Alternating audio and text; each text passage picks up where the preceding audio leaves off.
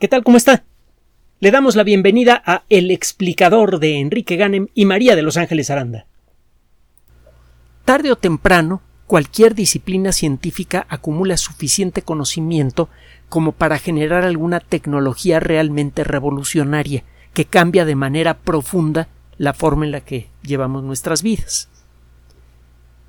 En algunos casos, algunas disciplinas tardan tiempo en ofrecer esto. Por ejemplo, la biología está empezando en el siglo XX y ahora en el siglo XXI a ofrecer herramientas eh, muy revolucionarias. Por ejemplo, fue gracias mm, al, conocimiento básico de la química de la vida que se hizo posible la famosa revolución verde que incrementó en mucho la productividad del campo. De otra manera, ya habríamos enfrentado a hambrunas brutales como consecuencia del crecimiento de la población.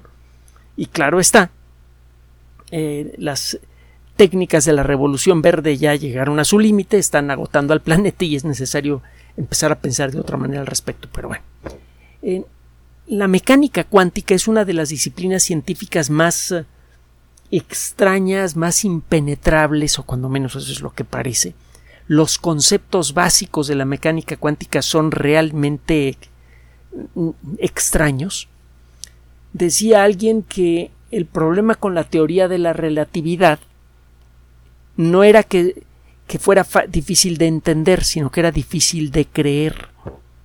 Con la mecánica cuántica, su hermanita, suceden las dos cosas. Es difícil de entender, cuando menos en un principio, y difícil de creer en lo que dice. Algunas cosas que dice la mecánica cuántica son verdaderamente raras, cuando menos cuando las traducimos a los términos del diario, otro día nos metemos en el rollo, que es de los más profundos que hay en la actualidad en el mundo de la ciencia y de la filosofía. Pero el caso es que en términos eh, matemáticos la mecánica cuántica funciona de maravilla y ha revolucionado muchas veces la forma en la que vive la sociedad humana desde principios del siglo XX, que fue cuando nació. Es gracias a la mecánica cuántica que entendemos bien cómo funcionan los electrones y eso es lo que nos permitió establecer todas las industrias basadas en la electrónica. Televisión, radio, computación y de allí Internet y un montón de cosas más. La mecánica cuántica también nos ayuda a entender mejor el funcionamiento de la química y eso, desde luego, le da un impulso tremendo a esta disciplina, a la química y a la biología, que descansa en muy muy buena medida en la química. Así que la mecánica cuántica es una de esas disciplinas que ha tocado, una de, de, las pocas disciplinas que ha tocado nuestra vida muchas veces y cada vez que lo ha hecho ha generado cambios espectaculares en el, en, el funcionamiento general de la sociedad humana. A veces esos cambios tardan en llegar, a veces van llegando por zonas, pero de que llegan, llegan. Ahora mucha gente, incluso en las zonas más alejadas de, los centros más eh, desarrollados, tienen un teléfono celular, que es, a final de cuentas, una aplicación directa de la mecánica cuántica. El desarrollo de la tecnología cuántica en general y de la tecnología del Internet en particular, produjeron cambios profundísimos en nuestra forma de llevar nuestro día a día. Casi cualquier cosa que tenga que ver con el Internet ha afectado seriamente a nuestras vidas y en muchos casos para bien. Simplemente me acuerdo de, las dificultades para hacer trámites para sacar una licencia de manejo o renovarla, para hacer cualquier trámite relacionado con el automóvil, etcétera. Ahora todo eso se hace por Internet. Muchos movimientos que se hacen eh, en, en cuentas bancarias se realizan también por Internet. El teletrabajo, que es algo que está cambiando de manera muy profunda el funcionamiento de la sociedad mundial, es lo que ha permitido a los, famosos nómadas digitales, ha destruido algunos puestos de trabajo, ha creado otros, ha generado cambios espectaculares, es también hijo de la mecánica cuántica y del Internet. Toda esta tecnología que ha generado estas, estos cambios espectaculares, y me refiero únicamente a la del Internet, ha vivido amenazada desde su origen con el problema de la seguridad informática. Los ataques informáticos exitosos a instituciones y a individuos se cuentan por millones en todo el mundo. Todos los días ocurren fraudes con tarjetas de crédito eh, de, muchas maneras diferentes. Eh, ocurren eh, fraudes en la realización de trámites relacionados con automóviles, propiedades, etcétera, etcétera, como consecuencia de ciertas debilidades fundamentales del Internet que parecen imposibles de resolverse. El Internet no nació pretendiendo ser seguro. El Internet nace como consecuencia de la necesidad estratégica de mantener la comunicación constante entre el, el, área productiva, las grandes industrias, el área militar y el área académica en los Estados Unidos. Es sobre, esas, sobre esos tres elementos que ese país eh, ha creado su superioridad eh, eh, comercial y militar.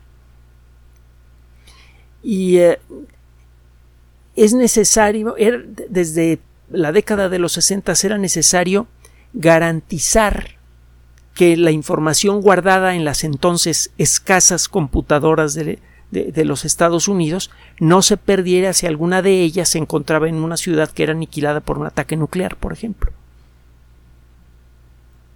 Había muy pocas computadoras en el mundo, ya comenzaban a, guardar información de gran valor estratégico para el desarrollo de investigaciones en nuevos materiales y, técnicas, para eh, controlar y administrar todo el sistema militar de los Estados Unidos, etcétera, etcétera. La destrucción de una sola de esas computadoras podría eliminar una fracción importante de esa información necesaria para organizar todo este sistema y tendría un efecto terrible en el sistema de defensa de ese país. Entonces se pensó en la posibilidad de crear un mecanismo que permitiera conectar computadoras de manera esencialmente automática. Es todo un problemón, porque cada, cada fabricante de computadoras en aquella época las construía como se le pegaba la gana. Externamente todas las computadoras parecían ser iguales, una pantallita con, bueno, eh, algunas ni siquiera pantalla llegaban, sino que tenían algo parecido a una máquina de escribir con un rollo de papel gigantesco y un teclado usted escribía un comando, el comando aparecía impreso en, el papel y luego la computadora respondía imprimiendo en el papel el resultado de ese comando.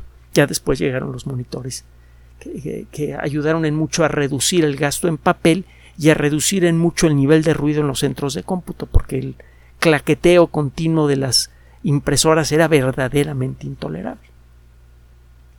Total, eh, externamente estas computadoras se, veían iguales. Las tripas internas eran diferentes. El conseguir que dos computadoras se conectaran era mucho más difícil y que intercambiaran información de manera inteligible, sin distorsiones, era mucho más difícil que crear una que imagínese usted el área administrativa de una gran empresa en donde tiene usted trabajando muchísimas personas y cada una de ellas habla un idioma diferente. Sería terrible tener que contar con un ejército de traductores para seleccionar entre ellos al traductor apropiado para conseguir la comunicación entre dos personas, aunque sea solo para pedir oye, ¿me prestas tus sacapuntas? Y conseguir cualquier intercambio pequeño o grande de información entre personas que hablan idiomas diferentes es un verdadero horror. El hacerlo entre computadoras de aquella época era todavía más difícil. Total que después de un esfuerzo espectacular se desarrolla el primer protocolo de comunicaciones electrónico entre computadoras que garantiza que la computadora A puede interpretar bien la información que le está enviando a la computadora B sin agregar o quitar. El, protocolo también garantiza de que la información llega bien y si ocurre algún error durante la transmisión, eso lo va a saber la computadora receptora y va a saber cómo pedir automáticamente la retransmisión del paquete de información que llegó mal. Es toda una historia la del Internet. Para 1969 ya estaba razonablemente establecido. el sistema fue diseñado para el libre intercambio de información. Cuando el Internet fue liberado a la comunidad eh, civil, en la década de los 90, si mal no recuerdo, el, el Internet salió como estaba. No había sido diseñado para garantizar comunicaciones seguras. Cualquier individuo con una computadora personal que supiera cómo, en dónde meterse podía escuchar la conversación entre dos personas, leer sus correos electrónicos, etcétera, etcétera se comenzaron a desarrollar protocolos de alta seguridad. Por ejemplo, la información que circula por el Internet lleva un cifrado especial que es muy difícil de romper, etcétera, etcétera.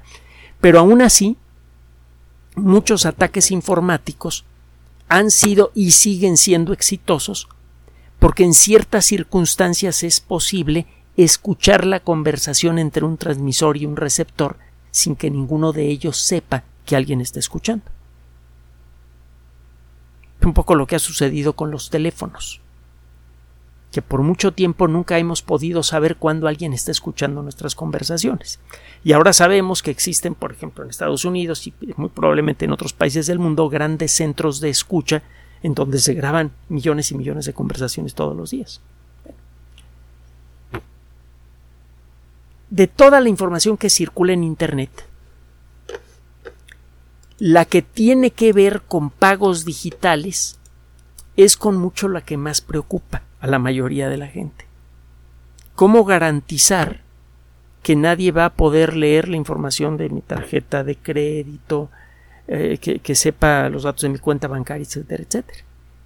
Muchos de los ataques que actualmente están ocurriendo en teléfonos celulares están centrados en eso, en ver la manera de robar información sobre cuentas bancarias para tomar dinero de allí. Y es un problema serio. Hay mecanismos para reducir el riesgo, pero no para eliminarlo. O más bien debería decir no había. ¿Se acuerda que hace poco hablamos del famoso entrelazamiento cuántico? En ciertas circunstancias, eh, eh, hay fenómenos cuánticos que generan por ejemplo, dos partículas de luz que se mueven, se pueden mover en direcciones opuestas. Estas partículas de luz parecen independientes. Pero si usted afecta una de ellas, la otra sufre la misma afectación de manera instantánea, no a la velocidad de la luz, sino de manera instantánea. No importa que una de esas partículas esté en un extremo del universo y la otra esté en el otro extremo del universo, a miles de millones de años luz de distancia. La afectación es instantánea. Esto se le llama entrelazamiento cuántico y es un elemento fundamental de la mecánica cuántica. Si el fenómeno del entrelazamiento cuántico no fuera cierto, toda la teoría cuántica se, se, caería como un montón de. como un castillo de naipes, pues. El entrelazamiento cuántico es real y se ha planteado como una herramienta para tratar de evitar la escucha silenciosa de información por Internet. Verá, para poder escuchar la conversación entre dos personas, usted necesita meter algún dispositivo que vea a las partículas de luz que están siendo intercambiadas entre el transmisor y el receptor. Déjame decirle que el Internet funciona esencialmente con luz. Con luz que puede ser visible o no pueden ser microondas que circulan alrededor de un cable de cobre eh, envuelto de, cierta manera, los famosos cables coaxiales, en las redes de cómputo clásicas, puede ser en forma de destellos de luz que puede ser visible o no en fibras ópticas. El caso es que mucha de prácticamente toda la información que circula por el Internet lo hace eh, eh, transportada por alguna forma de luz, visible o invisible para nosotros, pero luz a final de cuentas. Bueno, si usted aplica el principio del entrelazamiento cuántico, pasa lo siguiente. Mientras el, transmisor y el receptor estén recibiendo información o transmitiendo información sin que exista alguien que escuche, las partículas de luz entrelazadas que se utilizarían en un sistema de comunicación cuántica segura no serían afectadas. ¿Qué pasa si alguien introduce una escucha, introduce un aparatito que toma una de las partículas de luz que tiene información, la captura, la registra y emite otra igual en la misma dirección en la que iba la primera partícula de luz? En ese momento, el sistema de escucha está afectando a una de las partículas de luz involucradas en la comunicación. En un sistema de comunicación cuántica segura tiene usted dos partículas, una que va al transmisor y otra que va al receptor.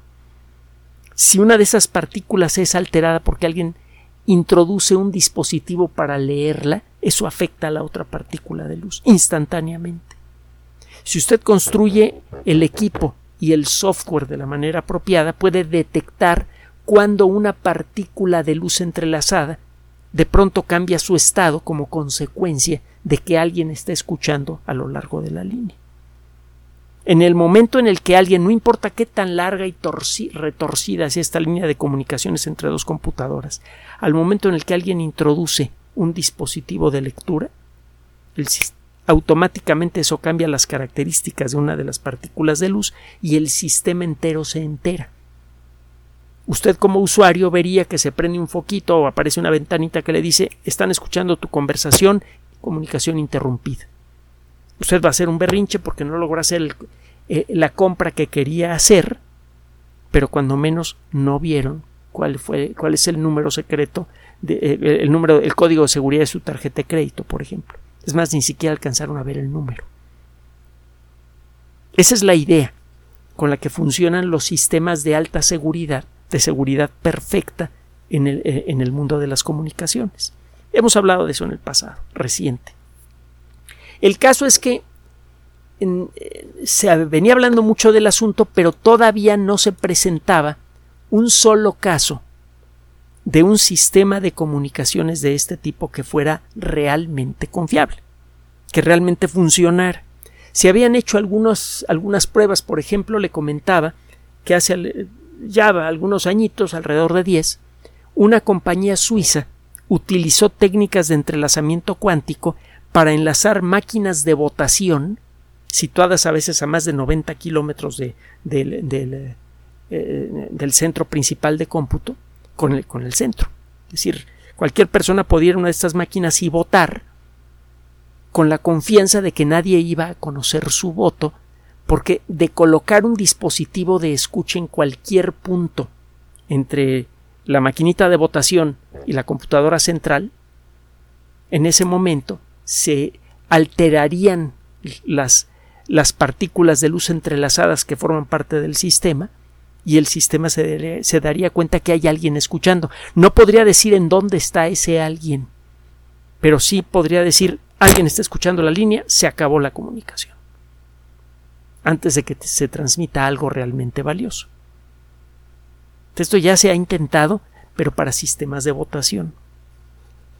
Y nada más fue un ensayo. La, gente en, Suiza siguió votando como ha votado tradicionalmente. Es nada más una prueba. Que, eh, tuvo resultados buenos, pero el equipo es muy caro, tiene algunas cosas que lo hacen inestable, etcétera, etcétera. Hay que mejorarlo. Bueno, un grupo de investigadores de la Universidad de Viena han creado el primer prototipo funcional de un sistema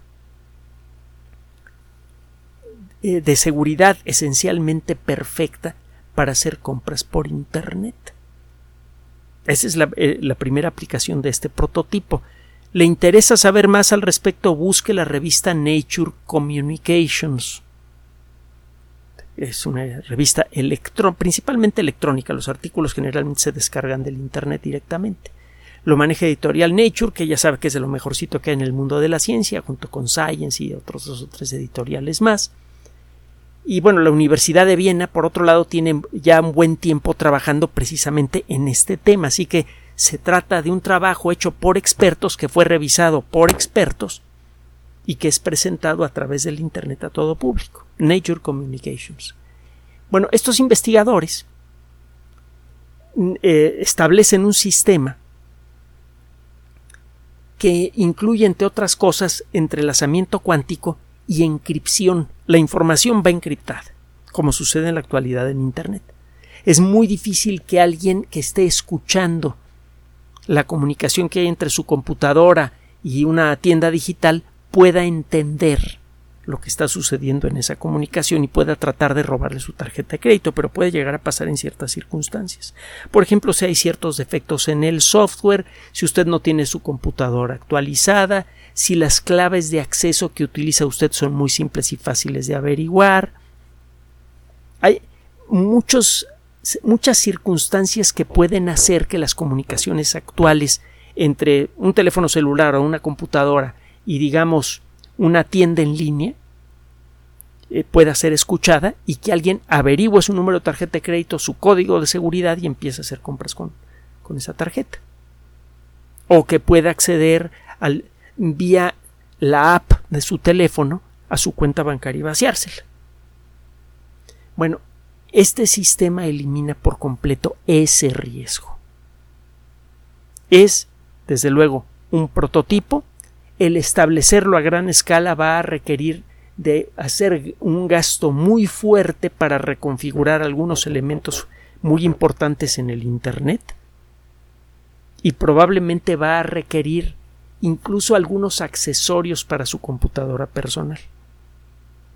Pero el hecho es que una vez establecido este sistema, usted va a poder comunicarse con perfecta seguridad con un receptor para realizar compras. Con pequeñas modificaciones, en lugar de comunicarse a una tienda electrónica para comprarse un par de zapatos, podrá usted hacerlo a su banco, podrá usted hacerlo para realizar toda clase de operaciones sin que alguien escondido escuche lo que transcurre por la línea.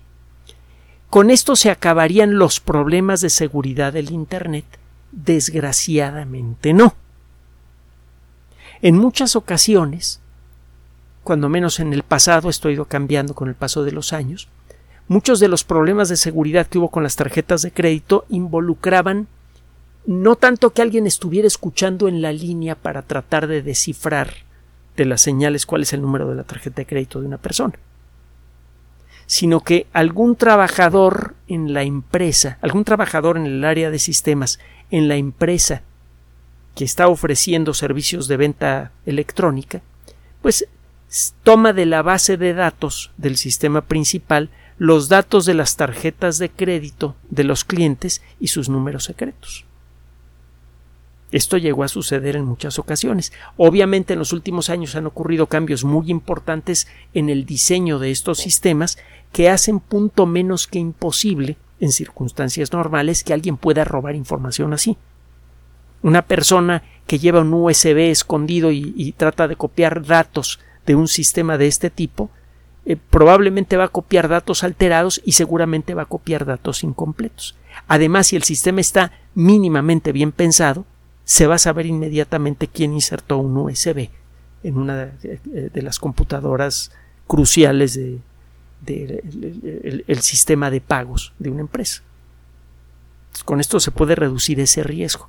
Pero el caso es que las comunicaciones ahora que circulan a través del Internet pronto van a comenzar a volverse absolutamente seguras, en el sentido de que ninguna tercera persona o ningún tercer agente que podría ser una computadora y no una persona pueda escuchar las comunicaciones entre A y B. Con algunas modificaciones esta tecnología se podría aplicar a la telefonía celular. Y eso podría implicar, entre otras cosas, que eh, con algunas, algunos ajustes por allí, otro día lo, lo discutimos, los sistemas tipo Pegasus, que hay varios, no solamente existe Pegasus, y no es tan difícil de desarrollar ese software. Han circulado por ahí rumores de que solamente los supergenios de la computación saben cómo fabricarlos. No es cierto desgraciadamente los teléfonos celulares tienen algunas eh, vulnerabilidades muy obvias que son relativamente fáciles de explotar. Pero bueno, el caso es que si esto, si esta tecnología se agrega a los teléfonos celulares con algunos elementos adicionales, podría acabar con las escuchas de telefonía celular. Y esto podría cambiar de manera muy radical el comercio por Internet, lo haría más seguro, las comunicaciones por Internet. Esto eliminaría una de las pocas eh, de los pocos bloqueos que existen en la actualidad contra eh, el, el teletrabajo. El teletrabajo bien planteado puede reducir en mucho la contaminación ambiental, la tensión nerviosa de las personas que trabajan, aunque claro, está tiene un, un, eh, impacto social importante que no es tan fácil de medir. Hay muchas empresas que viven de otorgar servicios, por ejemplo, comida y cosas así, a los trabajadores que van a los grandes edificios de oficinas. Si estas personas empiezan a trabajar desde casa, esas empresas pierden a su clientela. Pero bueno, esa es otra historia. El caso es que estamos a punto de entrar a una nueva era en el mundo del Internet, en donde en principio todas las comunicaciones van a ser absolutamente discretas. Esto va a tener aspectos muy positivos. La gente confiará más en el comercio en línea, se reducirá en mucho el, eh, algunas formas de fraude electrónico, etc. Y por otro lado, esto podría ser aún más difícil de rastrear el trabajo de criminales organizados que operan a través del Internet. De nuevo, la inyección de nueva tecnología produce cambios enormes en el funcionamiento de la sociedad que son casi imposibles de calcular. Gracias por su atención. Además de nuestro sitio electrónico www.alexplicador.net, por sugerencia suya tenemos abierto un espacio en Patreon, el explicador Enrique Ganem, y en PayPal, el explicador patrocinio gmail.com por los que gracias a su apoyo sostenemos este espacio. Puede usted descargar gratuitamente estos audios en formato MP3 en Spotify y en iTunes como El Explicador sitio oficial y en SoundCloud como El Explicador y con formato de video en YouTube en El Explicador sitio oficial. Recuerde nuestras redes sociales de siempre, Twitter Enrique-Ganem y en Facebook Enrique Ganem sitio oficial, el explicador y los grupos que usted ya conoce. Finalmente, el explicador siempre somos María de Los Ángeles Aranda y Enrique Ganem. Gracias.